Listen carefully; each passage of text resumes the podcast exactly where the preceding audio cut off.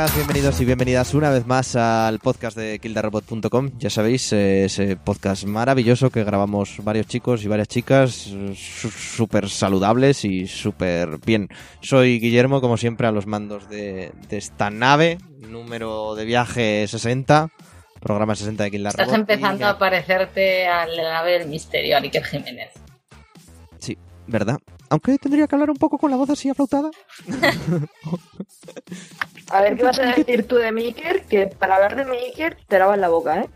Inquieta inquietante, Carmen. Te lavas la boca. Eso te iba a decir, eso hace que Claudia sea como Carmen Porter, pero guapo. Estoy súper, súper, súper bien acompañado. Es que esa mujer parece que tiene una cueva en la, bo- en la cara, con la boca que tiene. Pero no, no lo digo en plan mal, es que tiene una boca súper grande. Pero te queremos, Carmen. Y a ti también, Iker. De verdad, os No, queremos sí, sí, mucho. Son, son un par de titanes de la radio. Lástima que se les acabará el programa. Sarai, Yo Alba, digo, Claudia. yo no lo digo en plan mal, pero me preocupa que os sepáis hasta los nombres de la gente que sale en Cuarto Milenio. Hostia, era un programa No, que te Iker Jiménez y Carmen Porter, que es su mujer. Es un programón, habla en presente. Claudia, ¿qué tal? Aparte de preocupada por nuestra salud Sí, mental. aquí, cuestionándome lo bien que elijo mis amistades. Hola. Bien, claro. A lo mejor no vamos a negociar nosotros las amistades. Hoy, hoy, hoy, hoy. Bueno, a- Alba, ¿qué tal? Tú también, aparte de molesta con Clau. Bien. No, nunca, nunca me molesta de no, ya sabes que te quiero muchísimo. Nada, estoy bien, todo bien. Hace mucho calor, pero todo bien. ok, ¿y tú, Sarai, qué tal por, por donde estés? Pues bien, mucho trabajo, poco, po- poco disfrute, pero bueno, vamos jugando cositas. La verdad es que casi todo el tiempo, es, es triste, debe ser triste. Casi todo el tiempo libre que tengo lo empleo en Overwatch. Es así mi vida de, no sé, ya no sé definirla. Como por ejemplo ahora, ¿no? Un saludo a tus dos compañeros de... De juego, ¿no? Tres, de tres, juego. tres.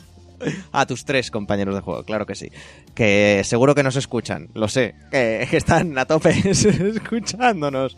Bueno, para los que sí que nos escucháis y las que sí que nos escucháis, amigos y amigas, sabéis que nos podéis seguir si aún no lo hacéis por todas las redes sociales, por Instagram, por Facebook, por Twitter, por Tumblr, por Google Plus, esa, esa web social muerta, eh, el difunto de las redes sociales.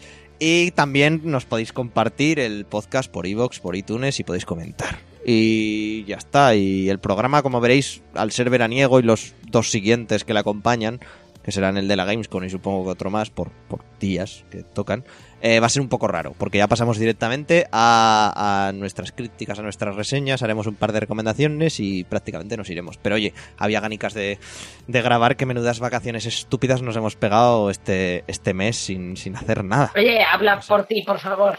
Ya te ¿Eh? digo, macho. Un minuto de ver, ¿qué- silencio por la gente que no tenemos vacaciones. Y, y el huevo es muy jodido, tío. Tienes que entrar todos los días, farmearte las diarias, subirte de profesiones, terminar ahí las pinceladas para la expansión y eso es un trabajo que conlleva sus horas, Pues tío. verdaderamente sí. Eso, eso.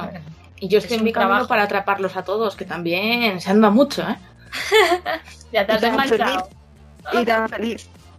En fin, con el trío Calavera empezamos hoy, subimos música y vamos con Ahora me ves 2, película fabulosa, llena de magia y hechicería y, y lechuzas. Harry Potter. O- Hombre, Harry, Harry, Po- Bueno, Harry Potter Harry Potter no, ya me has liado. Lechuzas no, más bien palomas, ¿eh? Tiene menos nivel de presupuesto. Bueno, subimos Pero, pero, música pero come- Harry Potter está. Harry Potter está, sí. Está, está. y comenzamos.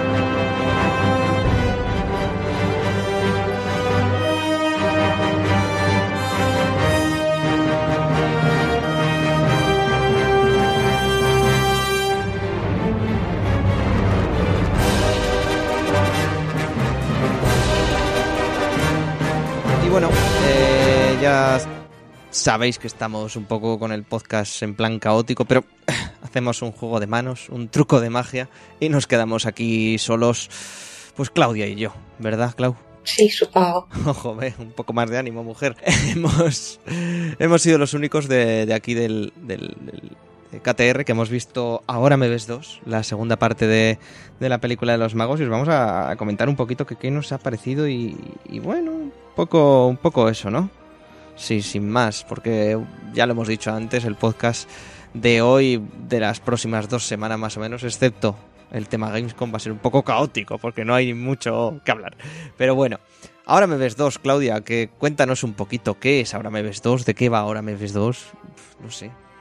Cuenta un poco. Pues si alguien ha estado debajo de una piedra estos últimos años, eh, Ahora me ves dos es básicamente la secuela de Ahora me ves, una película que intentó rescatar un poco el, el género de la, bueno, las, la, eh, la, magia magia hecha vía trucos, ¿sabes? No magia en plan fantasía.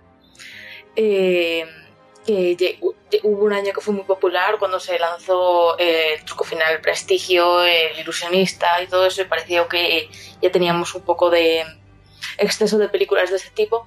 Y no sé exactamente qué año fue, pero bueno, hace un par de años se lanzó Gran Bebés, fue, tuvo bastante éxito y básicamente contaba la historia de los jinetes, un grupo de magos que se dedicaba a hacer eh, pues de manera muy rimbombante grandes espectáculos eh, de magia que servían a su vez para exponer eh, pues a, a empresarios corruptos, a bancos que defraudaban a sus clientes y esas cosas y, y entonces pues esta popularidad evidentemente les hace ganarse enemigos y va un poco de, de eso, ¿no? Eh, es una película que en principio al acabar tú dices, pues es una buena película y ya está. Pero el éxito que tuvo y las buena, la buena acogida tanto por crítica como por público eh, ha permitido que haga una secuela con el plus, que a todo el mundo le, le, le hizo mucha gracia cuando salió el primer, el primer tráiler, de que en esta película aparece Daniel Radcliffe, que es el actor que interpreta a Harry Potter en la saga de Harry Potter. Entonces, pues, era un toque ahí más gracioso, no sé qué. Pero al final eh, la película es un poco lo mismo. Vuelven a ser los jinetes con una chica nueva. Eh, la actriz es la Fisher. No sé si es que en ese momento estaba grabando alguna otra cosa o creo que está recientemente embarazada. Cualquier cosa no, no participa y hay una, una nueva actriz. Y y nada, básicamente eh, empieza igual. Ahora simplemente los cuatro jinetes están dentro de una organización que se llama El Ojo, que es como una especie de organismo de magos que se dedican a hacer esto de... Eh, hacer cosas guays. Sí, hacer cosas, hacer cosas guays con mensaje, con moraleja. Y, y pues nada, es básicamente eh, lo mismo. Es que no hay... no hay mucho más, no hay un twist ahí súper loco de que de repente se vuelvan villanos o algo así, no lo hay. Es un poco reciclar la misma fórmula. Y, y en ese sentido, la verdad es que la película está bien. O sea, esta es una película que está bien, eh, el argumento no está, está currado, no es, no, no, os voy a decir tampoco que te huele la cabeza porque es muy, es muy previsible, pero es una película que disfrutas viendo, es muy entretenida. Lo único que eso, que como básicamente es reciclar la fórmula de la primera entrega, pues no terminas de salir con la misma sensación porque ya sabes lo que va a pasar y el, todo el pescado está vendido y no, no innova en ese aspecto. Pero un poco digo que la película no es mala para todo aquel que esté ahí queriendo de, joder, pues yo quería verla, no, y saberla está bien, es muy entretenida, pero no esperéis salir con tan emocionados como salisteis de la primera porque es exactamente lo mismo, vista una, vista la segunda. Exacto. Bueno, eh, siguiendo un poco con el casting, repiten prácticamente todos, excepto, como tú bien has dicho, Isla Fisher, que se cambia por, por Lizzie Kaplan, que interpretará a la cuarta jinete, a Lula. Y bueno, seguimos teniendo a Jesse, a Jesse Eisenberg, que por cierto lo hace bastante mejor que en Batman contra Superman. son personajes completamente diferentes también, o sea... Eso, lo de Batman vs Superman era culpa del ex Luthor que le habían dado, ¿no? El, el pobre hombre. Es que el ex Luthor me pareció tan. Bueno, ahora lo comentaremos en, en Escuadrón Suicida, pero me pareció tal hipérbole de personaje que me gustó, pero a la vez dije. Mm, mira, mira, por ejemplo, el trabajo de Jay Eisenberg en la red social. Que también hace de un personaje así más o menos introvertido, rarito, que habla tal, y queda muy bien. Bueno, eh, digo, digo que hace de un personaje introvertido, rarito, estoy hablando de Mark Zuckerberg, ¿vale? un, señor que nos podría comprar a todos, literalmente. Sí, claro, pero me, me refiero a eso, que es que el personaje del Lex Luthor en Batman vs Superman es un poco caricatura del Lex Luthor en sí. No, no es culpa de Eisenberg, que es muy buen actor, hombre. También repite Dave Franco, también repite Mark Ruffalo y, por supuesto, Woody Harrelson, que, bueno, eh, esta vez hace dos papeles, porque, bueno, no es, no es spoiler porque ya se sabe, aparece su hermano gemelo.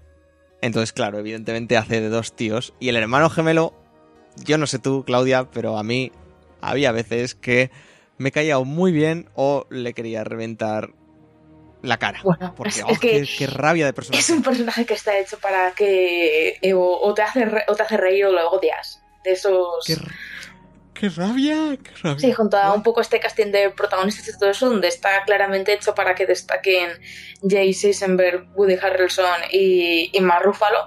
También tenemos, eh, repiten en esta película eh, los grandes, digamos, que son Morgan Freeman y Michael Caine, a los que se une además Daniel Radcliffe. Entonces, lo que son es un, es un reparto potente, sí. ¿Qué le veo yo de buena a la película? Pues un poco que, joder, se hace muy entretenida. Sí que es que es cierto lo que dices. Sales del cine un poco descafinado, de decir, "Ah, pues bueno, me lo he visto venir. Pero es muy entretenida, o sea, la, la, cinta dura 129 minutos. O sea, dura dos horas y nueve minutos y joder, a mí se me hicieron súper cortas, se me pasaron en un suspiro. Y la verdad es que muy bien. Sí, está muy bien. Intenta, tú estás un poco pensando ma- no ya en el quién es el malo, te van a dar una sorpresa porque lo sabes, ¿vale? En el momento en que se descubre quién es el malo, que por cierto lo hace muy bien, yo me quedé muy sorprendida.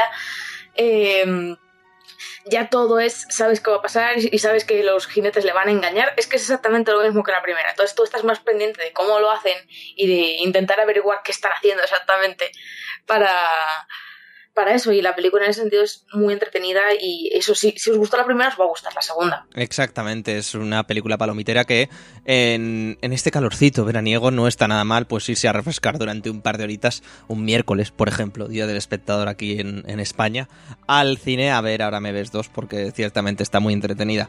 Y ya, ya descubriréis que entre esta película y la que viene a continuación, cuál deberíais de ver según nuestra, nuestra, nuestra opinión más sincera. Pero bueno, eh, decir también que el guionista repite, y que parece que volveremos a tener al guionista en Ahora me ves 3, que la tercera parte se, se anunció hace, hace bien poquito, ya que mm, partiendo de un presupuesto de, no- de 90 millones que parte la película, creo que, que- lo han cuadruplicado o quintuplicado en, en recaudación neta, así que pff, ni tan mal. Creo que tenemos magos y los jinetes para, para largo. La nota curiosa, la nota curiosa de la peli, porque yo, Claudia, digo, bueno, vamos a prepararnoslo bien, me busco en IMDb quién es quién. El director, que no es el mismo de la primera, no es el francés que hizo Transporter, por ejemplo, eh, es eh, John M. Chu. ¿Qué dirás? ¿De qué me suena John M. Chu? Pues mira, de la segunda película de G.I. Joe y de las películas de Justin Bieber. o sea, cine, cine de pura y auténtica Es calidad. como, ¿os acordáis de eso que hemos dicho hace un momento de que no es tan buena como la primera? Pues igual puede ser por eso. No, pero sobre todo no. La dirección está muy bien y todo tiene un buen ritmo en la película. Lo único que, que claro, lo que, lo que has dicho, nos sorprende porque ya vimos el pastelito en, en la primera, pero aún así sí que se hace muy entretenida. Entonces, no sé, es que claro, es una película cortita, que no hay mucho debate, que no es muy, muy rimbombante el tema, entonces poco más que comentar, ¿no, Claudia? ¿Alguna conclusioncilla? Mm, un poco lo que llevo diciendo todo eso, que la peli eh, está bien, es muy entretenida. Lo mejor es, sin lugar a dudas, las actuaciones. O sea, están todos in character y muy bien. Y eso es para pasar la tarde, poco más. Blu-ray de 10 euros, Día del Espectador, pues es así, pero la verdad es que recomendada, vale la, vale la pena ir al cine, ir al cine a verla. Y bueno, dicho esto, Claudia, si no hay nada más que añadir, si quieres hacemos otro juego de manos y volvemos a hacer aparecer a Alba y a Sarai y vamos a, a tocar el Escuadrón Suicida, que sé que tú no la has visto, pero pero haces bien en no, en no verla porque, madre mía. Bueno, bueno. Vamos a subir música y vamos con el Escuadrón Suicida. torture you. Take my hand through the flame. I'm a slave. I wanna chain you up. I wanna tie you down. I'm just a sucker eh. pain.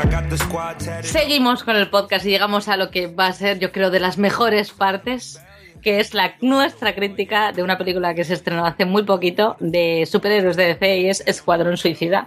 Creo que todos tenemos muchas ganas de hablar de ella, ¿no es así, Alba? Sí, la verdad es que la verdad es que sí. Nos apetece un poco soltar bilis. Vamos a decirlo claramente, sí, nos apetece Mm. solo Billy. Fijaos si es suicida que, que, que Claudia se ha ido. O sea, imagínate si, si, es suicida el, si es suicida el tema. Pero, uff, uf, es, es, que es, muy, es que es muy complicado. No sé si ya habréis podido leer mi crítica en la web. Es verdad, Guille ha escrito una gran crítica que Sí, muy buena, muy en buena. esa web olvidada que tenemos, que es Kilda, ¿Cómo que olvidas? Saray, por favor. que no podemos escribir más, pero no, leerla, leerla. Y aquí lo que vamos a intentar es entre los tres un poco dilucidar, pero creo que estamos bastante de acuerdo y eso no sé si es algo bueno. Bueno para nosotros, malo para Warner. Claro. En cierta manera, ¿eh? que creo que a Warner le, le da un poco igual, porque como ya han recaudado, pues Bueno, para Esto hay, que, celebrarlo, porque que Guille y yo estemos de acuerdo en algo es muy poco usual, como vosotros sabéis. Entonces es un motivo de felicidad y celebración. Continúa, Sara, y perdón por interrumpirte. No, no. Eh, quería decir que para centrar un poco en tema, para los que no lo conozcan, que lo dudo, eh, esta película trata, trata sobre los villanos de DC, digamos que juntándose en un equipo para eh, ser superhéroes a cambio de y evitar el mal a cambio de una reducción en la condena, una reducción de, mierda de 10 años.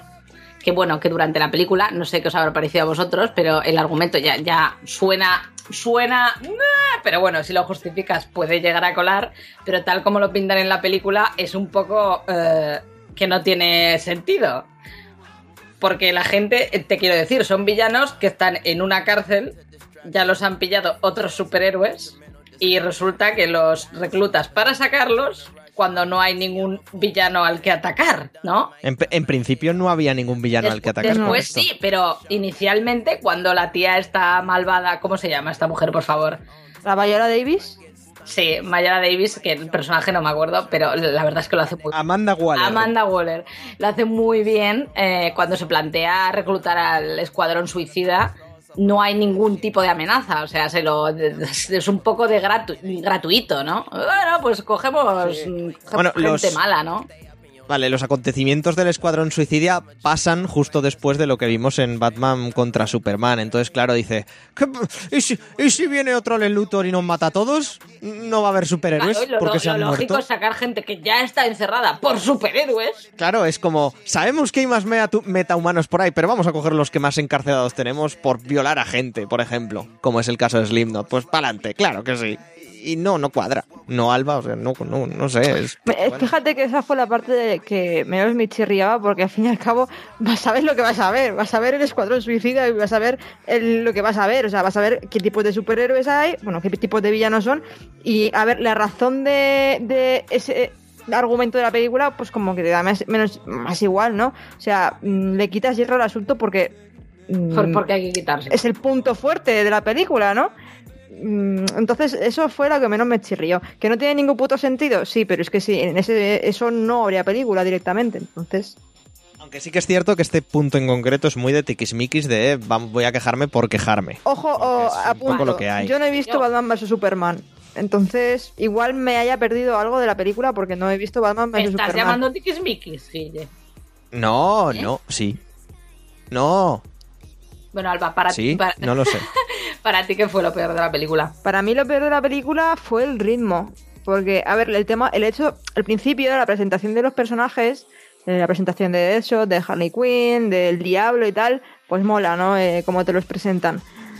Pero Eh, inmediatamente cuando empezaba el comienzo de la película y, y, bueno, a partir de que les sueltan por la ciudad, por la noche y tal, eh, ya me empezó a chirrar un poco la película en el hecho de, de que es muy difícil hablar sin spoilers, pero es como que pasan dos horas en esa ciudad y después de las dos horas ya son todos como súper amigos, pero esto pasa en muchas familias unos películas. con otros. ¿eh? Esto, y- y- pasa, esto pasa en más de una película. Por ejemplo, en Guardianes de la, de la Galaxia pasaba.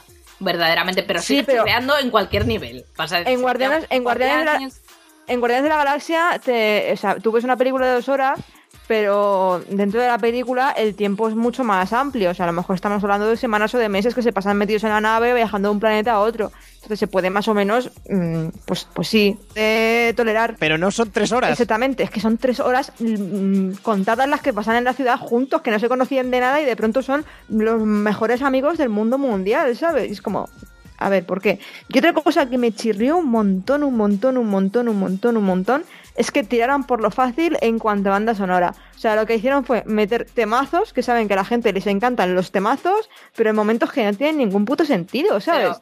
Pero, además, tal como lo hicieron, fue muy raro, porque, porque fue al principio, fueron todos muy seguidos, como tú dices, en la presentación de los personajes, que bueno, mola, eh, pero es cuestionable cómo lo hacen, pero aún así queda muy chulo, queda muy chulo, y a partir de ahí la película va en picado hacia abajo. Esto es así. Sí. Sí, porque te presentan los personajes de una manera. mmm, cada, bueno, pues se hacen pequeños flashbacks y los entiendes, ¿no? Porque es como, vale, me están presentando y me están situando los personajes, quiénes son, por qué están ahí, etcétera. Eh, ahí ya empezamos a ver un poco cómo se va a desarrollar la película en cuanto a lo que comentaba Alba a ritmo. O sea, sin ton ni son, temas, me da igual que sean de los White Stripes, me da igual que sea de la banda sonora original, temas a casco porro, cambios cada dos minutos. Exacto. Y, y caos, caos en general, nada ordenado. Y, y Hombre, caos, no sé. caos, porque yo creo que aquí hubo una cosa muy rara. A ver, aquí pasó algo. Entre el primer tráiler que se vio, si tú ves el primer tráiler, es como muy dramático eh, en cuestión de que es esa música y chon, tipo eh, los X-Men ahí eh, que te cagas. Y el segundo tráiler ya es, mm, pues que si Bohemian Rhapsody... mm, El segundo trailer es la hostia. El segundo trailer con Bohemian hostia, pero- Rhapsody, la polla. Sí, sí, pero se ve mucha diferencia de tono y yo creo que en la película, a ratos, esa diferencia de tono entre el primer y segundo tráiler se aprecia en el ritmo. O sea, hay partes como que quiere ser el cachondeo de la vida y hay otras partes que, guau, venga, vamos a ponernos serios, tal, no sé qué, ¿sabes? Y yo esto lo vi durante el ritmo de la película y se nota un huevo. Parece que había dos montajes y no sé si después de Batman vs Superman o de o Guardianes de la Galaxia quisieron cambiar el tono de la película y no encaja muy bien. A mí me pareció eso. Luego, el tema de que me encantó, lo puse en Twitter, ¿no? Han estado meses y meses y meses hablando del tema de Jared Leto con el Joker, que se había metido mogollón en el papel, que si el tema que si el tema de las ratas, tal, no sé qué, no sé cuánto, la broma, jiji, jaja, y Jared Leto trabajando, yo que sé, ha trabajado cuatro años en el puto Joker, parece que ha trabajado ahí toda su puta vida en el puto Joker para esta película, y luego sale cinco minutos. Y encima, el arco argumental del Joker se ciñe totalmente a la, a- a la relación que tiene con Harley Quinn, ¿sabes? Es que no, no había como- manera. es que ya no lo han metido bien. Lo han metido ahí con calzador ahí, como tú dices, con A la la, amor adolescente. de- Y, O sea, y hay mucha gente que argumenta que, claro, que el Joker está desaprovechado porque han cortado la mitad de la película, que se supone que sí que mostraba esa esa relación abusiva que veían que se empezó a ver ya desde que se creó Harley Quinn en la serie de Batman Animated de Paul Dini. Pero tío, que a mí el producto que me han dado es patético a todos los niveles y es el menor de los problemas este. no, Joker, pero, es no, se- no se trata de eso, se trata de que han estado en plan, no, no, si este Joker, vamos al de Hellraiser, tal, una puta mierda, tal, no sé qué, sale cinco minutos y encima el Joker la única, la única, la única importancia que tienen es para con Harley Quinn. No lo ponen como villano independiente, como ese supervillano que todos tenemos en mente cuando pensamos en el Joker, sino está totalmente eh, dependiente de Harley Quinn, ¿sabes? Entonces no me mola eso. No me mola que las escenas que hayan salido haya sido por y para Harley Quinn. Que sí que entiendo que Harley Quinn es una de las protagonistas y que tiene una relación con el Joker, independientemente de si esa relación es tóxica o no, que lo es, es muy tóxica y, odio ahora la, la- la fama que ha tenido Harley Quinn y que todas las niñas quieren ser Harley Quinn, lo odio, pero eh, yo también quería ver un Joker independiente, de soy el puto amo, soy el puto villano y os voy a reventar la cabeza a todos, ¿sabes? Y no, y luego resulta que es un gángster del Bronx random. Muy chungo, tío. más chungo de lo normal, pero eso. Y luego, eh, otra cosa de la que de la que hablaste tú, Sarai, por Twitter, en tu Twitter, sa- arroba Sarai guion bajo Walker, por si la queréis seguir. Eh, Muchas gracias por la publicidad, Guille. de, de nada, hombre, de nada. Mujer, mujer, mujer. Eh, eh, Will Smith haciendo un Deadshot De que Will, vamos. Will Smith Sí. haciendo de Will Haciendo Smith. Will Smith, totalmente. Además, con la voz esa. Es que es Will Smith, es que, es que hace de sí mismo. No, es no, es-. No, Will Smith no hace de Will Smith, hace de Will Smith en Men in Black. Sí, o de. Un- con un poco de, del príncipe de Bel Air. Es patético a todos los niveles. Es como, tío, Will Smith, hiciste Armagedón, o sea, Armagedón Independence Day y luego fuiste para abajo. ¿Y sabes, qué- sabes lo que me- no me no, gustó nada? eh, no. Ahora te lo discuto. Alba, por favor, sigue. ¿Sabes lo que no? Claro, yo al ver a Will Smith en Deathshot y tal, y cómo te pintan, que es, que es Will Smith, cuando. eh, es que no, no sé si puedo decir esto. Yo lo digo y si, Eh, y si no lo y si no, cortas. y si no lo corta, ¿vale? Cuando tienen los sueños esos chungos, en plan, lo que más desean en el mundo, que el de Deathshot es matar a Batman. Sí. Dice, he matado al murciélago. Es que no me lo creo. Es que no me creo que el sueño de Deathshot sea mata- matar a Batman. Porque A ver, en Will- la- en- y estoy en viendo, el Death- estoy viendo en el- Will Smith, ¿sabes? En el Deadshot de DC, sí. En el Deadshot No, no, de no Escuadrón Suicida, no. no me entiendes lo que te estoy diciendo, lo que, lo que estoy diciendo. Yo sé que Deadshot quiere, o sea, es el enemigo de Batman y quiere matar a Batman. Pero en el Escuadrón Suicida, como estoy viendo a Will No. Smith, y Will Smith me cae tan bien y es tan buena Ah. persona, ¿sabes? la, la imagen de que quiera matar a Batman, es que no me la creo, ¿sabes? Es que digo, pero Alma Cántaro, que es Batman? ¿Cómo vas a querer matar a Batman, tío? Si tú eres Tomajo, ¿sabes? Bueno, todo de Tomajo después de Sí. Jaden es cuestionable. Bueno, sí, exactamente. Eh, aparte de hijo- hijos aparte, eh, por terminar un poco con el casting, tenemos a Margot Robbie haciendo de Harley Quinn. Eh, tenemos a Joel Kinnaman haciendo de Rick Flag, que es el capitán del ejército que más o menos los dirige. Tenemos también.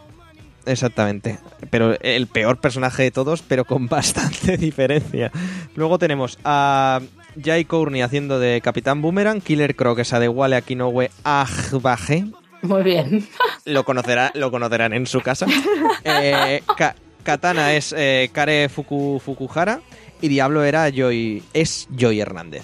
Y esto es un poco los pseudo protagonistas del Escuadrón Suicida, porque uno de los problemas que comento también en el texto es que la película eh, tiene mm, eh, personajes y personajes. Y sobre todo eso de y personajes depende del sueldo al que le han pagado a los actores. Porque el Capitán Boomerang, eh, Katana, por ejemplo, y, en general prácticamente todo el grupo tiene mucho juego. Son personajes que te presentan súper chulos. Pero ¿qué pasa? Que como le han debido pagar la millonada a la señora Margot Robbie y al señor Will Smith, pues solo se centran en esos dos personajes que además, como ya acabamos de comentar, fallan por todos los lados. A mí la que me gustó mucho y como voto de defensa fue Cara de Levin, Sí.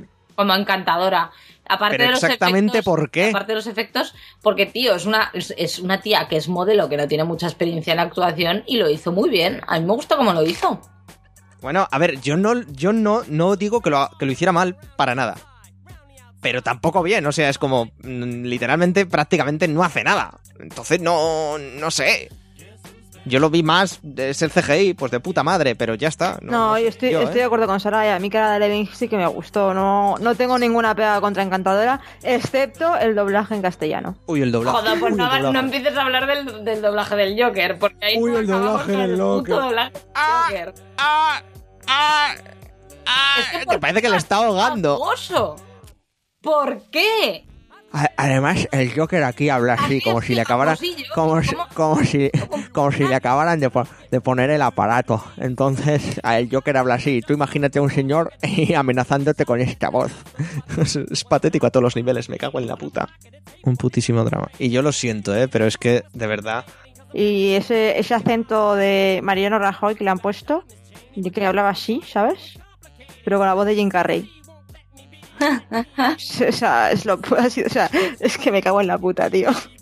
Está muy mal a todos los niveles. Y luego que. Y sobre todo, la in- también hablaba en el texto, la inconsistencia de los putos personajes. De que te los presentan de una manera y a los Sí, dos minutos son, son de, de otra, otra. Y a los dos minutos son de una tercera manera. Y a otros dos minutos de una cuarta. Y, y cada escena ves a un personaje diferente. Y, y es patético. Y es patético. Y David Ayer, que es el director, pues lo siento, pero lo ha hecho de puta pena. Y yo creo que a este señor, y sobre todo a Scott Snyder, lo tienen que alejar de cualquier cosa que tenga que ver con DC, Warner. Si quieren empezar a hacer películas guays del todo, no guays a puto medias como Batman y Superman, o de mierda como este Escuadrón. A ver, eso es lo que os iba a decir. Mm, Pero si no, nos lo guardamos para la valoración final. Si os ha gustado más que Batman vs Superman. Esa- yo creo que es- el corte está ahí, el corte está ahí. No, no lo puedo decir porque yo no la he visto. Y es que no, no quiero verla. Es que, no, o sea, solamente imaginarme a Batman como Ben Affleck, es que no quiero verla. Oye, Y como, y como Superman, no me gustó tampoco la del Hombre de Acero. No me gustó. Es que me parecen películas aburridas. Me parecen aburridas. El hombre de acero era lo más horrible que bueno, en fin. Pero es Es una mierda el hombre de acero. Affleck. Ahí también el Escuadrón Suicida. Hay varios cameos. Sale un poco, sí. Sale. sí, hablando con la Bayela Davis. Pero es que son películas que el Escuadrón Suicida ya la quería ver porque me mola ya el Leto y verla en Joker, digo, pues tiene que mola- molar, tal, la Harley Quinn me molaba, Will Smith también me molaba, tal, digo, bueno, pues hay, hay, hay protagonistas que, que me gustan y el tono de los trailers, pues, me- o sea, por lo menos el de, el de la banda sonora de Queen, el segundo, pues me molaba, a mí me vendi- ese trailer me vendió la película y dije, pues esta película tiene que estar súper chula, ¿sabes? Por lo menos entretenida. Ya no te digo que sea buena porque ninguna película de, de superhéroes, excepto la de Nolan, son buenas. Eso es así.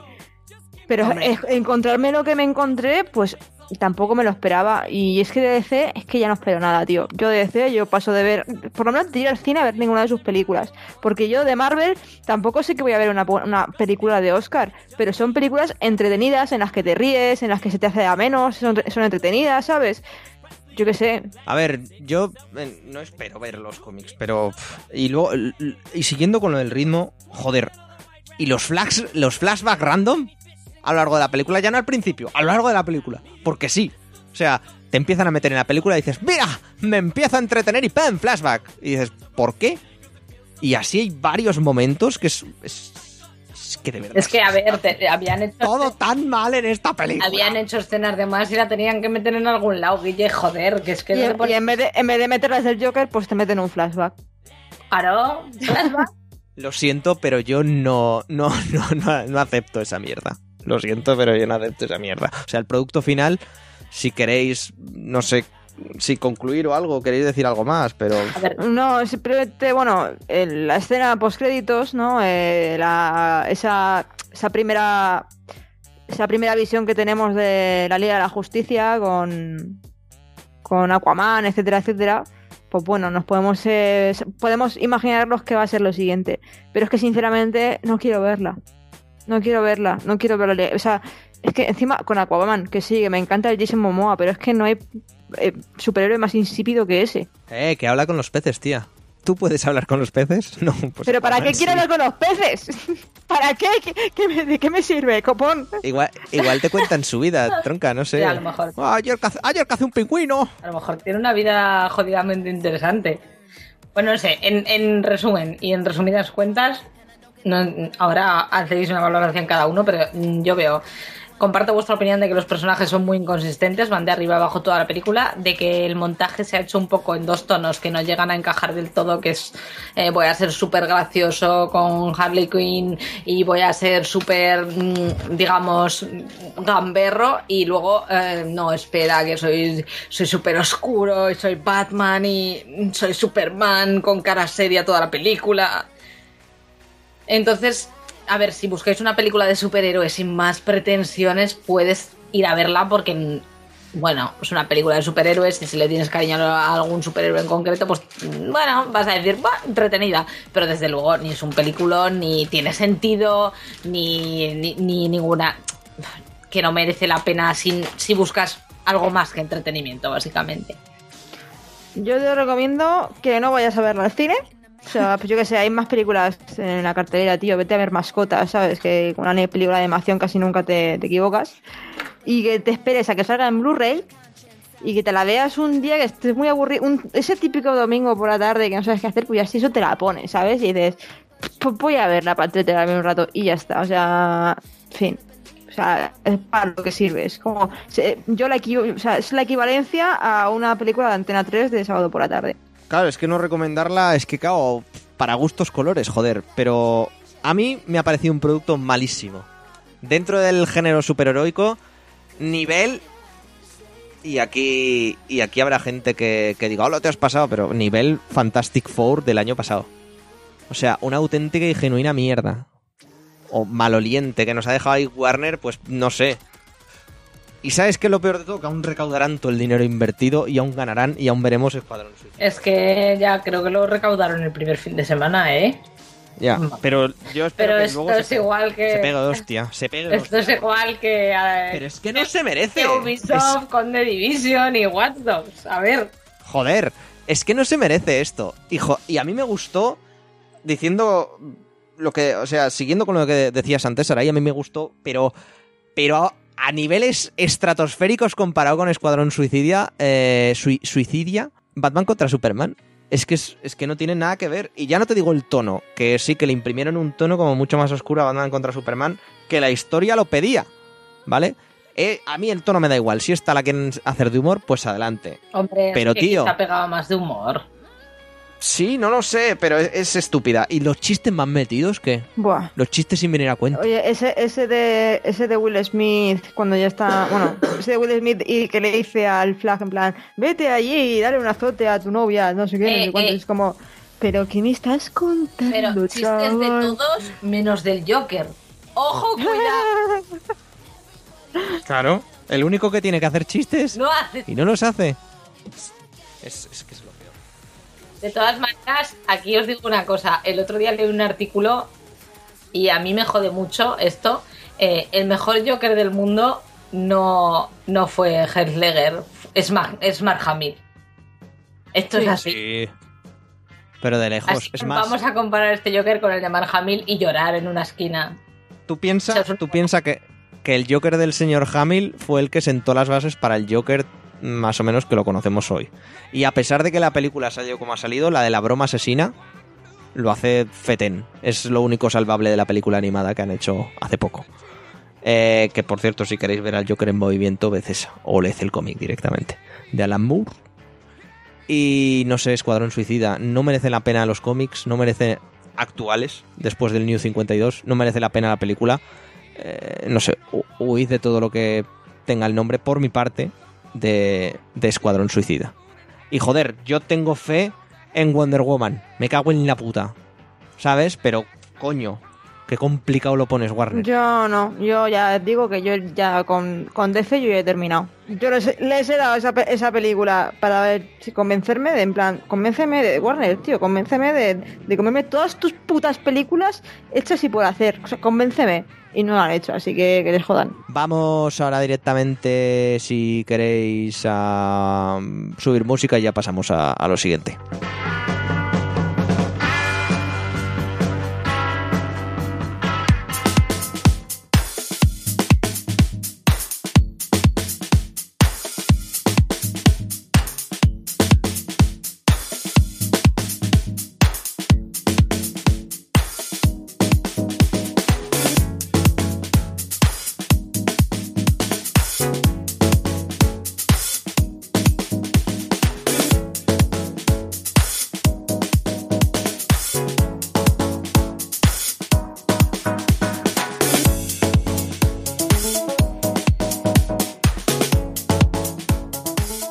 Veraniego. Bueno, en mitad de agosto que nos hemos tomado nosotros también unas vacaciones de un mes como, como señorones y señoras. Veranie- que somos, claro que sí. veraniego menos en Zaragoza. Ojo, que es Ojo. infernal. ¡Qué infernal! Se está haciendo un frío que te cagas. ¿Cuándo? ¿Cuándo? ¿Esta semana mismo? Esta semana en Madrid también ha hecho, ha Sí. hecho rasqui, ha hecho rasqui, sí, sí. Pues hemos De- aprovechado la bajada de las temperaturas para salir de nuestras cuevas y grabar algo. Sí. Eh, pero se, se- Gabri se ha vuelto a quedar en la cueva. Esta vez en la cueva de Aquí no sales pero, ahí. No tengáis fe. pero Gabri algún día volverá, que me lo ha dicho que quiere volver. Así que a saber, algún día que no se tiren paracaídas alguna mierda así. ¿Qué, qué estáis jugando? Es una pregunta así como súper generalista, pero queremos dar unas pequeñas impresiones sobre lo que hemos estado jugando, leyendo, etcétera, este, este último mes y, y, bueno, y poneros un poco al corriente de nuestras vidas frikis. Así que yo sé, tú, Alba, que has estado jugando. Yo llevo además mi, mi vida videojueguil, la llevo en paralelo con mm, mi literatura. Porque eh, además estando con, con Claudia me compré la novela de Legión, que es la, última novela que han hecho de Warcraft, de World of Warcraft, que habla de, de Illidan. Y aprovechando que me he empezado a hacer me he empezado a leer la novela, o bueno, aprovechando que he empezado otra vez a jugar al WoW, me he empezado a leer la novela. Y es que mm, Blizzard ya ha metido el contenido pre-expansión de Legión de World of Warcraft que saldrá a la venta el día 30 de agosto, en- dentro de un par de semanitas. Y para todos aquellos que han reservado un juego, eh, ya pueden crearse un, un cazador de demonios, que es la nueva clase que han metido para esta expansión. O sea, ya se puede jugar al cazador de demonios. Es un personaje que, te, que empiezas en nivel 98 y que simplemente tienes que subir al nivel 100 para ponerte ya al nivel de todos los jugadores. Son solamente dos niveles. Eh, para subir esos dos niveles eh, juegas una, una pequeña campaña exclusiva de los Demon Hunters que te explican pues, un poco el, el inicio de la legión y cómo, cómo los cazadores de demonios han sido liberados por, por las celadoras. Eh, a raíz de, de este alzamiento de la Legión voy a meterme un poco en el lore de lo que nos vamos a encontrar y además eh, os aviso si, si estáis interesados en World of Warcraft y no habéis jugado al, al, a este evento de pre-expansión, eh, hay spoilers, ¿de acuerdo? Así que durante un par de minutos os aconsejo que no escuchéis mucho. Bueno, pues tanto los, los personajes de nivel 100 de la Horda como de la Alianza, cuando llegas a nivel 100, eh, ahora con, con este parche que han metido, te van, te van a dar una nueva quest, te van a decir, oye, tu jefe de guerra o tu rey te, te necesita y tienes que ir a las costas abruptas, que es el nuevo mapa que van a meter en, Legión, para lu- luchar contra la, la, la Legión, con estas primeras invasiones que hay de Legión. Eh, es una gesta que durará unos 10 minutos y bueno, eh, vas a ir recorriendo una- un, mapeado en el que si eres un horda verás como Vol'jin, el jefe de guerra de la horda, cae herido a manos de Gul'dan. Eh, Silvanas, eh, la jefa de, los no muertos, conseguirá salvarle y con eso mm, la horda se retirará del campo de batalla. Con lo cual, Varian se quedará, Varian, rey de la alianza, se quedará luchando contra Gul'dan, pero perecerá en el intento.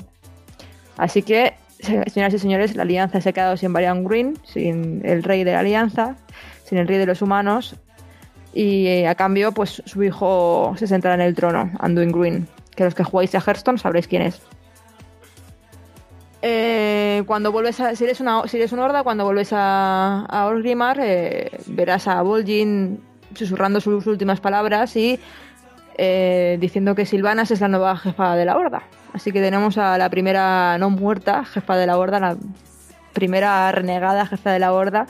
Y con ella pues intentaremos sobrevivir a la legión y intentaremos pues derrocarlos. También hay algunas cosillas por ahí, como lo que ha pasado con Illidan, se ve que lo han secuestrado, pues igual tenemos que salvarlo, igual que igual no. Descubriremos las, las la verdadera ambición de Illidan, descubriremos que a lo mejor pues no es el traidor que se pensa. Y bueno, muchísimas cosas. Han metido un montón de contenido, han metido las eh, invasiones, que cada tres o cuatro horas en puntos eh, aleatorios del mapa de Azeroth hay una invasión. Quiere decir que va a haber una gesta, por así decirlo. Llegarán un montón de demonios, tendremos que repelerlos. Duran unos 15 minutos las invasiones. Y cuando terminemos, pues eh, tendremos cofres y recompensas totalmente gratuitas. Y también nos darán eh, monedas para intercambiarlo por equipo. Y bueno, pues eso es el evento pre-expansión dos semanas antes de que salga ya la Legión y con muchísimas ganas de que salga el juego. La verdad es que vamos De a todas tope. maneras, es que os te digo una cosa, se curran un montón en Blizzard estas cositas, ¿eh? Porque lo que estás diciendo parece muy chulo.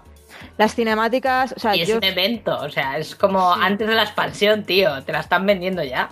Te la están vendiendo muchísimo. Yo lo que más me ha afectado es el lore porque yo soy súper fan de, de- Warcraft en general. eh, me encanta el lore, me leo todas las novelas y ver cómo Vol'jin moría y hacía jefa de guerra silvanas, yo lloré. Yo ayer lloré. Yo lloré muchísimo, de verdad que si Adri estaba conmigo estaba flipando, en plan, bueno, no pasa nada, ¿sabes? Yo llorando como ama- amargamente viendo las cinemáticas y con lo de Varian también, he flipado muchísimo, o sea, se ha encargado a, dos de los personajes más importantes del lore de, World of Warcraft así en un plumazo y en, en un evento pre- pre-expansión, o sea, ha sido brutal, o sea, Blizzard se lo ha currado muchísimo, además son cinemáticas de muy buena calidad se lo está currando muchísimo. Yo, bueno, yo ya he reservado, he pre-reservado, tengo el juego ya, de hecho, el Legión, así que tengo mi, mi Demon Hunter, un personaje muy, muy interesante, muy divertido además. Y, nada, la verdad es que esperemos que esta nueva expansión de, World of Warcraft no sea un truño como Draenor, que se nos pinta, se nos pintó muy bien, se nos pintó muy chula y luego resultó ser una puta mierda en contenido. De hecho, no hay nada prácticamente que hacer ahora mismo. Y, veremos a ver, dentro de un mes o así, que ya le habré dado fuertecito, os comentaré y haremos un análisis tanto Adri como yo de lo que viene a ser Legión. Ahí, ahí, a tope, duro, duro. Eh, Sarai, ¿tú qué? ¿Tú qué? ¿Qué? ¿Tú qué? ¿Tú qué? Que está jugando una consola ¿Yo qué? ¿Yo qué? muerta. Está ¿Cómo que muerta, la muerta? consola.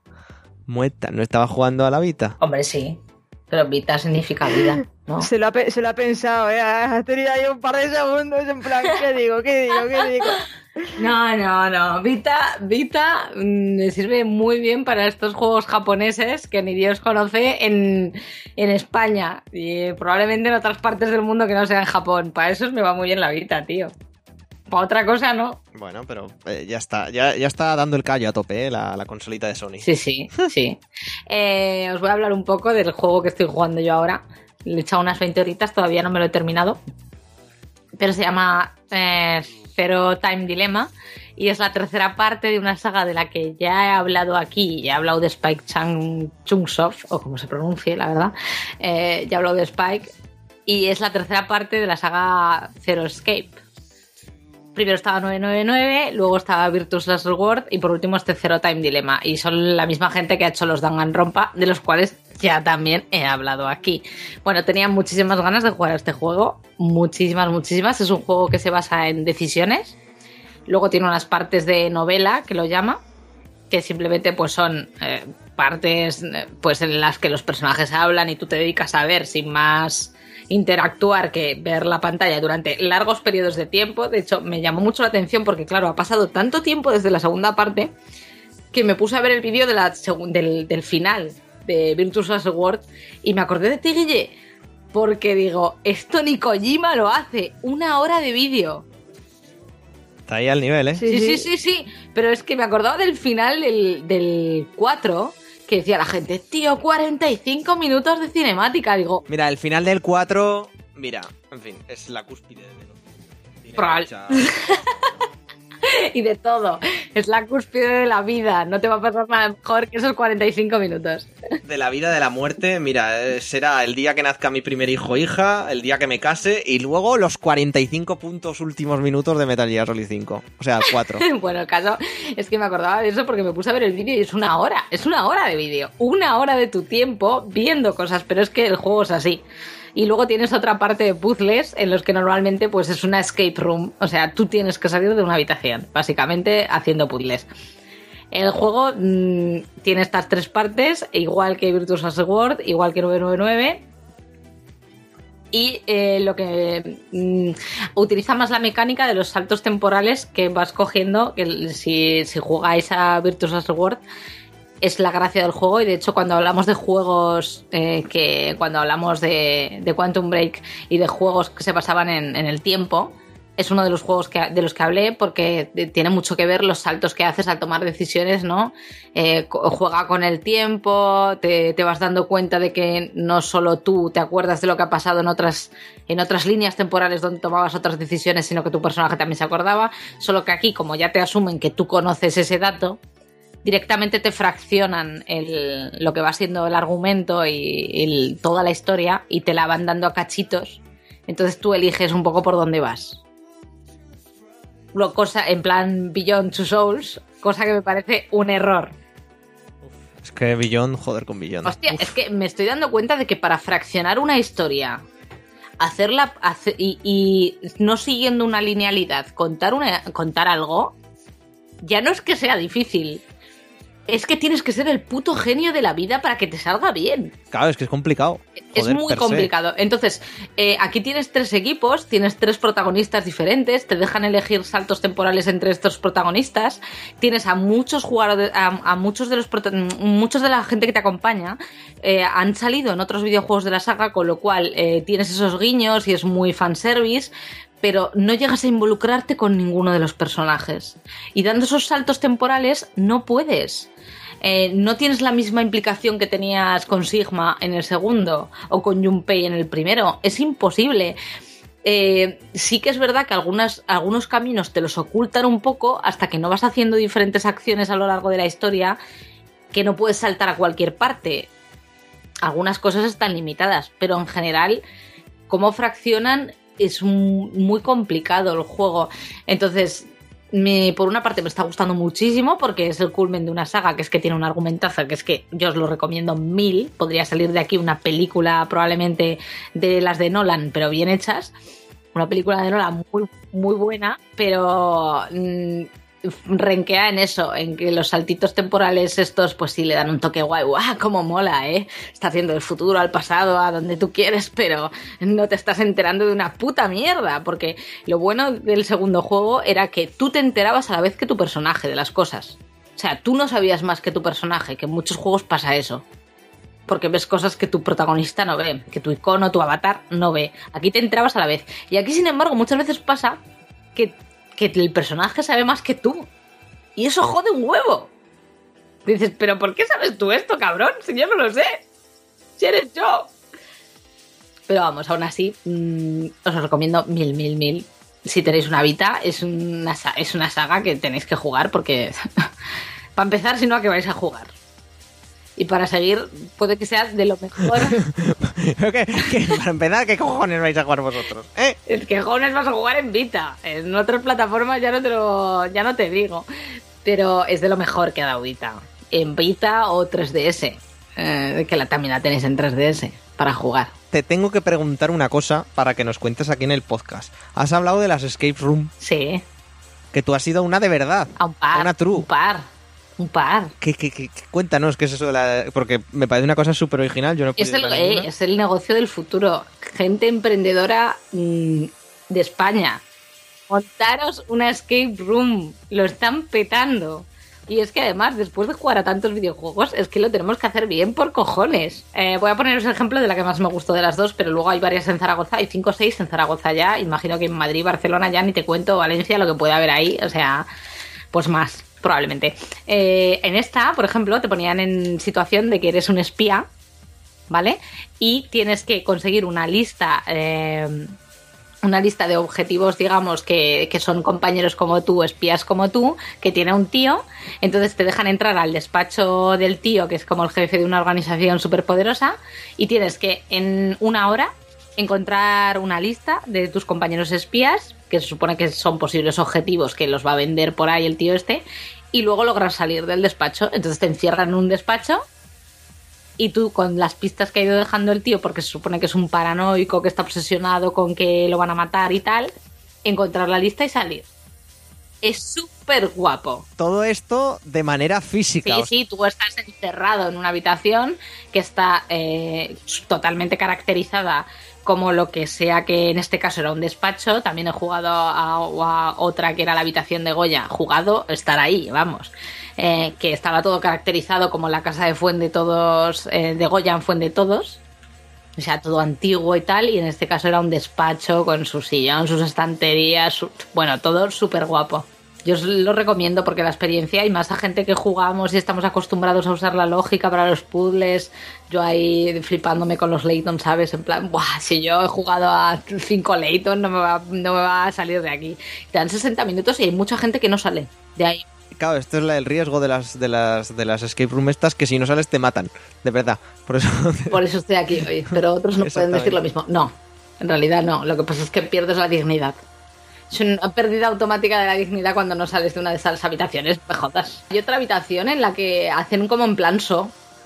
O sea, estás encerrado, Joder. psicópata y tienes que escapar. Pero en plan, a ver, pero en plan también te ponen evidentemente máquinas que no te van a matar, pero máquinas, No lo sé, no lo sé. Esta es una que no he jugado y que estoy deseando jugar. pues igual a mí, a- igual en esto también, también no voy. Hombre, si os animáis, yo voy. En este caso, en Zaragoza, en las que yo he jugado son Coco Room y Room 60. Anuncio- Publicidad, porque la verdad es que lo han, lo han hecho muy bien. Y se portan los chicos de puta madre, te dan pistas y si vas un poco perdido, siempre te dan alguna pista, te puedes comunicar con ellos con un walkie-talkie, te- si ven que te has saltado algo que tenías en la mano pero no le has prestado mucha atención, te dicen, oye, échale otra vuelta a esto, ¿sabes? Mm, Muy, muy chulo, muy chula la experiencia, os lo recomiendo, si no tenéis nada que hacer un fin de semana, es una horita bien invertida de tiempo. También muy experiencia Nintendo. ¿Por qué? con las, con las ayudas ahí. Que, coño, está muy bien en el, en el Layton. Joder, coges cuatro cosas, ves que te eso y te salta el Layton. ¡Hey! Mira a ver esto. Pues Te has gastado picarrats, cabrón. Eso, eso- ay, ay, exactamente. Fuerte, fuerte con los picarrats. Eh, pues eh, si, si me permitís, os comentaré un poquito que he estado jugando al competitivo de Overwatch en PC. Y Mira, bueno, eh, te puedo contar historias, ¿eh? Sigue, sigue. Tie- tiene, tiene sus cosas. eh, a ver, hay de todo, ¿vale? En, en el tema de. En el tema del- de la mierda esta del, del, del Overwatch. Porque hay días que te pilla muy bien, todo el mundo es amable, todo el mundo quiere jugar, todo el mundo lo quiere hacer, todo lo- el mundo lo quiere hacer bien, pero luego hay otros días, amigo, que Pero de esto hablamos, de esto hablamos en, a la hora de ah, analizar el juego, hablamos de esto, o sea, de que es un juego muy de colaboración real y que si tu equipo no está por la labor de que ganes, no ganas. Sí, el problema es que, el, eh, claro, eh, cuando hicimos análisis no estaba el competitivo. Pero es que aquí ya con el competitivo es un drama. Oye, os comento por qué, eh, amigos y amigas. El, el- el- el tema es que en el competitivo si se sale alguien no se rellena. Entonces vas quedando huérfano, con equipos huérfanos. ¿Cierto? Y le decía a Sarai el otro día, porque Sarai y Mark me llevaron a mi casa y tal en coche, y les comentaba, bueno, pues empecé. Tampoco pasa tanto drama, bueno, fue decirlo todos estos días, pero todos los putas partidas prácticamente, ¿eh? O sea, saliéndose gente. ¿Y qué pasa? Que Blizzard no sé a qué nivel los penalizará, pero la penalización que reciben Mínima. todos los demás. Creo que mínima. Yo no me he Por salido en ninguna partida, pero yo me yo he jugado una partida, el equipo entero contrario se ha salido y la siguiente estaba jugando contra ellos. Pues Otra vez. está. O sea que. De ese nivel. Entonces, claro, no, no, no, no, sabemos deciros en, a qué nivel de penalizaciones Porque somos buena gente y no hacemos rage quit. Tipo otros. Otros podcasts y revistas de videojuegos españoles. Uy, vale. ¡Ah, ya sé por dónde vas! Ya sé por dónde vas. Vale, Vale. vale. Vamos a hacernos unas series de pesas, claro que sí. Eh, vale, vale, no, vale, me ha gustado, Sarai, me ha gustado. Eh, entonces, claro, lo que, lo que, lo que eso. Entonces, el competitivo, personalmente considero que lo tendrían que, empezar a apañar bastante. Eh, Con el, segun- eh, con el segundo personaje que han, han apañado muy bien el competitivo, porque la primera semana o dos de competitivo, cuando tú empatabas, que era bastante a menudo, a veces, pues ocurría, lo que hacías era una muerte súbita en la que se lanzaba una moneda y si te tocaba defender ganabas y si te tocaba atacar perdías, porque te daban un minuto para conquistar un punto, que es muy difícil hacerlo. Tienes muy buen equipo, no lo haces. Y después del segundo parche la gente se cagó en, se cagó en la madre de Blizzard y lo que, lo que han hecho es hacer otras dos rondas.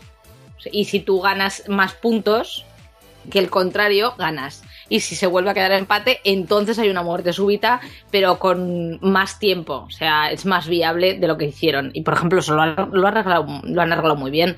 Pero yo, lo de rellenar huecos, lo que tienen que hacer es endurecer penas. En realidad, penas siendo aquí en plan, ¡guau! Te vamos a llevar a la cárcel. Porque no puedes meter a una persona en medio de una partida competitiva que está perdiendo, por ejemplo. Porque la gente se sale cuando está perdiendo. Vamos a ser realistas. No vamos a meter ahí en medio a una persona, pobrecito, desgraciado. Venga, voy a jugar una competitiva Overwatch y resulta que le quedan dos minutos de una partida que está más perdida que pagué. Pues a lo mejor lo podrían meter, pero como pasaba en Titanfall, te pone, no contará como derrota. No te, te, te ponen neutro, te ponen como el pH y ni subes ni bajas de experiencia. No, yo creo que lo que tendrían que hacer es meter ahí en plan, pues te vas, vas a estar, pues, eh, a ver, si te vas una vez, vas a estar media hora sin jugar. Si te vas dos veces, pues vas a estar una hora sin jugar. Si te vas cinco veces, estás un día sin jugar. O sea, no puedes jugar durante un día. Fin. Y nos irán. Yo sería, yo sería más drástica. Si te vas una vez, te arranco la uña.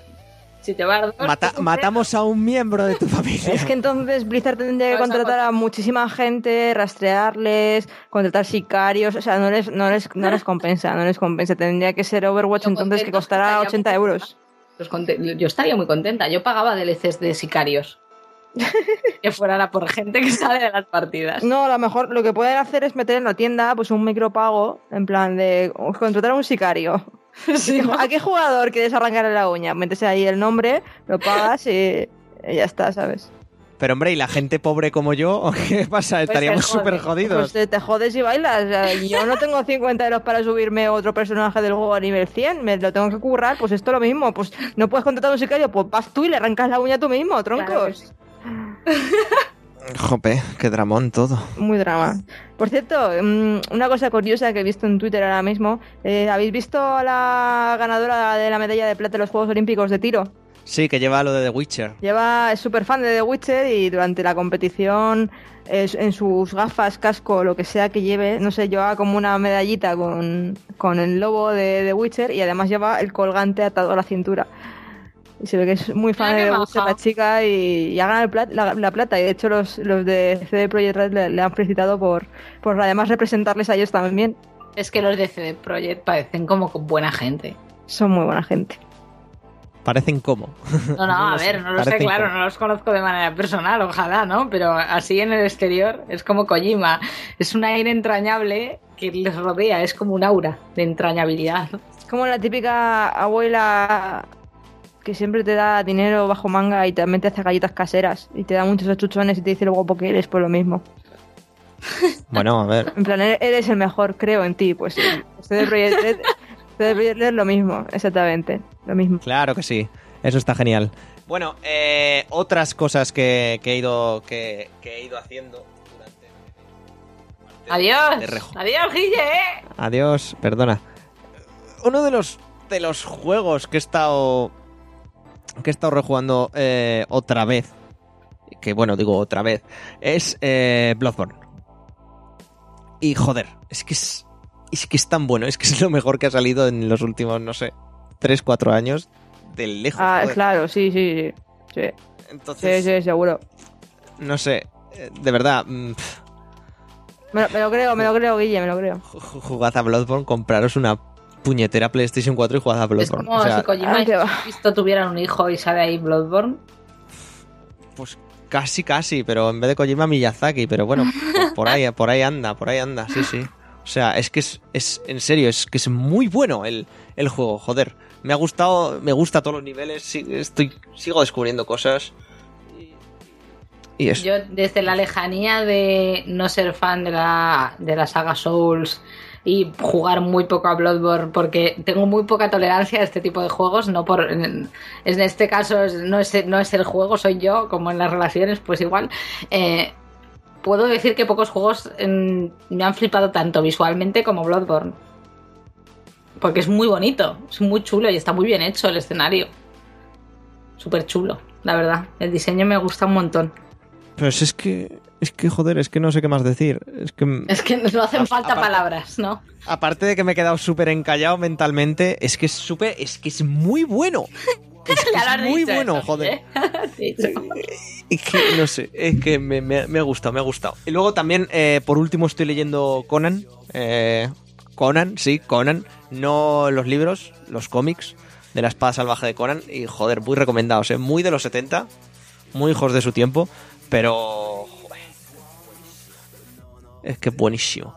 Sin más, esa- esas, es- eso estaba haciendo durante estos meses. Supongo que ahora en cuanto acabe exámenes y demás, le, que la- lo traeremos por aquí, como haremos con, con WoW Legión. Eh, voy a estar dándole a No Man's Sky. Que, que veremos a ver qué, qué pasa, porque el lanzamiento ha salido un poco regulín, sobre todo en, sobre todo en PC. Pero, Pero, se bueno, puede jugar multijugador o no se puede jugar multijugador, a ver. Eh, no, pero si ya nunca han dicho que se pudiera jugar. ¿Por qué no lo han dicho?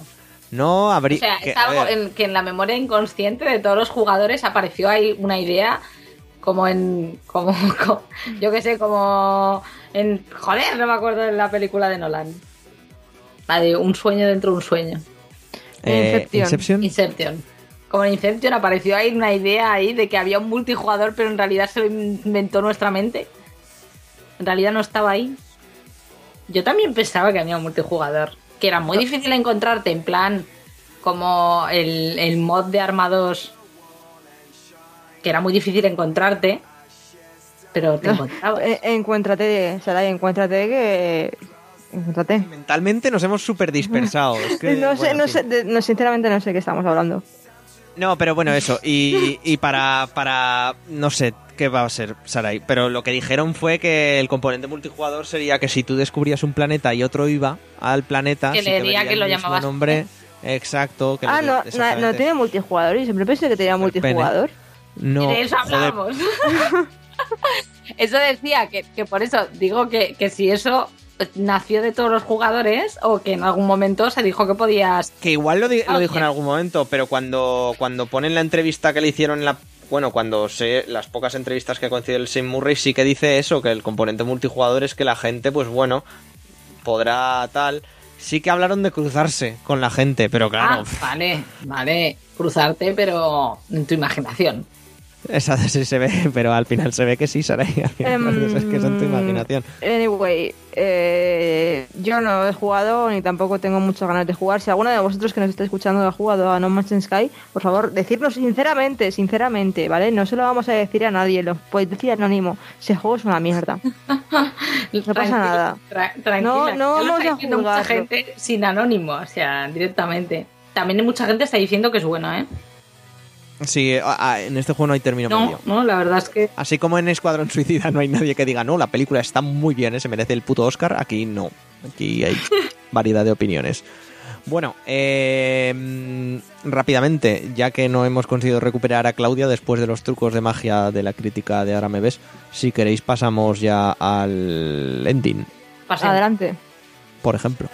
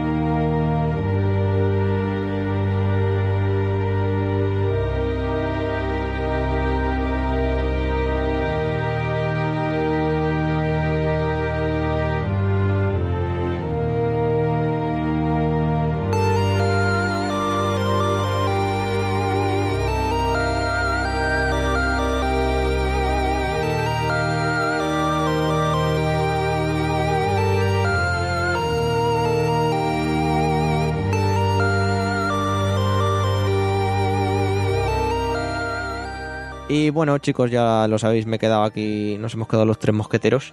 Bueno, el mosquetero y las dos mosqueteras. Eh, No, más. más que nada, las mosqueteras y su putilla. Vale. Pues. Aquí la putilla, presentado. claro que sí. Eh, nada, chicos, que ya lo. eh, ya lo habéis oído. Un podcast un poco popurrí. mm, Hemos ido hablando de las cosas conforme han ido saliendo. Y la verdad es eso, que es que estamos en verano. Tampoco hay muchas noticias, como habréis notado. Y, Tampoco hay y- ganas. No, ganas yo sí que tengo. Pues Eh, ¿Qué pasa? ¿Que vienes aquí obligada? Yo quiero jugar al WoW. Es- en fin. Qué dra- pero qué, dra- qué drama. Pero no, no es que no haya ganas de, de, de grabar el podcast, sí. Lo digo que no hay ganas de trabajar en pensar una estructura, pues lo que vaya saliendo sale, ya está. No pasa nada. Bueno, sí, es verdad. Que es popurrí veraniego. Vale. ¿Qué es popurrí veraniego? Además, la semana que viene sí que va a haber cosas. Que tenemos la Gamescom. Qué cabrón. Pero a ver, la. Gamescom va a ser una mierda porque no está Sony, no está Microsoft, está Blizzard, va a hablar del WoW, eso mola y... ¿qué Pero a más? ver, pero Sony estará, pero fuera, ¿no? Fue en el parking, ¿no? ¿Qué? No, probablemente en un, hotel, en un hotel guay. A mí me han comentado. Bueno, a mí me han comentado, y en cualquiera que lea un poquito la prensa, que, que lo que está haciendo la gente y las empresas es trasladarse a la Paris Games Week. Entonces, claro, no sé qué, no sé qué harán. El pobre Bene. A nosotros, a nos nosotros nos viene ahí. bien porque nos queda más cerca, pero Benen está jodido porque, claro, Es bala. Claro, lo tiene al lado y esa cosa. joder, se mudó, se mudó a Colonia para ir a la Gamescom. Es que está claro. Yo, ta- yo también lo habría hecho, o sea, basas todo tu futuro profesional en la feria de videojuegos que se hace anualmente en la ciudad que vas a vivir, por supuesto, yo también lo habría elegido. Que parece de coña, pero no, Bene lo hizo de verdad, ¿eh? Ahora que no, ahora que no nos escucha. Bene lo hizo de verdad. Bueno, Alba, nos escuchamos en el siguiente. Muy bien, ya os contaré. Igual la siguiente, pues estoy ya medio muerta, ¿no? Porque sigo jugando al WoW y, Ah, Pero y no sé, y la vida y la vida sigue, pero yo no. Alba, abre la persiana de vez en cuando que te dé el sol, el aire. Come, come, contrata a alguien para que te lleve comida, como hacía yo con mi hermana cuando estaba ahí viciadísima al WoW. Haz la fotosíntesis, Alba, haz la fotosíntesis. Sí, yo creo que si me quedo más, si, me- si dejo que me dé el sol ya voy a ser, voy a mutar eh, en vampiro gay, voy a empezar a brillar, ¿sabes? Vampiro gay. Voy a empezar a, a brillar, porque más blanca no puedo estar. Hasta el próximo, Alba. Venga, chaito, chicos. Hasta el próximo, Sarai. Bueno, a ver si puedo jugar a No Man's Sky o no, o sí, no sé qué hacer. No sé qué hacer, Guille, no sé qué hacer. En cuanto llegue a Zaragoza, ya sabéis que, que va para va pa vosotros, para allá. Pero ¿sabes qué es lo que sí que voy a hacer? ¿El qué? Leer- Convertirte en vampiro gay. No, eh, no, no, no tengo ningún tipo de interés. Voy a leer Harry Potter y, y no sé cómo lo han traducido en español, El legado maldito. Que ya ha salido el libro y lo tengo. en Ya, hasta, ¿qué di? ¿Lo tienes en español? No, lo tengo en inglés. Ah, español hasta creo que no sale hasta dentro de un mes, ¿no? Noviembre me han dicho a mí. Joder, dos. Pues no puedo. Ya me leí los últimos en inglés porque no podía esperar tanto. O sea, no, era inviable. O sea, ya aprendí inglés por leer Harry Potter. 6 y 7. Joder, qué dramón. ¿Cómo que qué dramón? Es más. Qué dramón. Uf, a mí es que. uf, a mí ya sabes que yo no soy muy de Harry Potter, ¿eh? Ah, pues muere, Guille. Muere. Es más. En fin, da igual. En fin, eh, bueno, Sarai, nos vemos en el siguiente. Hasta luego. Y como siempre, bueno, Claudia la vamos a dejar por despedida, ha hecho un truco de magia definitivo y se ha ido. Eh, y como siempre he sido, he sido el que ha estado presentando aquí a las manos, a las manos, no, coño, me cago en 10, estoy súper espeso hoy, ¿qué pasa? A los mandos de la nave, esta, del misterio y de la risa, he sido la putilla durante todo el podcast, he sido Guillermo, ya lo sabéis. Eh, recordad que nos podéis seguir en arroba kildarrobot y en guion kildarrobot y en punto tumblr kildarrobot en todos estos lados Y hacedlo leer el- el- las críticas de Guille. bueno no solo la crítica todo lo que todo lo que se No, va no, no, colgando. solo la crítica de ella. Solo. joder pues vale solo leed solo mi crítica según estas dos según yo pues, si queréis podéis leer todo podéis Dejar vuestro comentario porque no Sí. sabéis lo que pasa a continuación. Exactamente. no os imaginaréis lo que, lo, lo que pasa. No, pero en serio, queremos hacer eh, sección de comentarios en Evox y solo tenemos al pobre Samuel comentando y algún que otro oyente comenta de vez en cuando. Joder, amigos, Samuel es lo más. amigos, amigos oyentes, que no soy Samuel porque Samuel siempre va a comentar. Comentad. Pues amigos, ahora, amigas, por ahora, favor. ahora sí Aunque que sea, aunque sea para ponernos verdes, para decir, mira, es que esa tal Alba, a pesar de que está muy buena, es un poco idiota. Pues sí, pues no pasa nada, ¿sabes? Coméntalo. Echándose flores. No, no, la verdad es que eh, tenemos la suerte de ser un podcast solo con gente guapa. Hombre, Parece que somos unos elitistas, pero Por no. supuesto. Hombre, a- Alba, ah, por eso te iba a decir, no te rías, ¿eh? porque yo soy guapísimo, lo siento. Aunque tú no quieras apreciar mi belleza, yo soy guapísimo. A ver. Guille, no, no, yo creo que no es cosa mía individualmente, ¿sabes? Es algo que... Pero ¿de qué vas tú? Anda, vamos a cerrar aquí. Bueno, chicos, ya sabéis, seguidnos por las redes sociales y nos vemos en el siguiente. Adiós. Venga, hasta luego.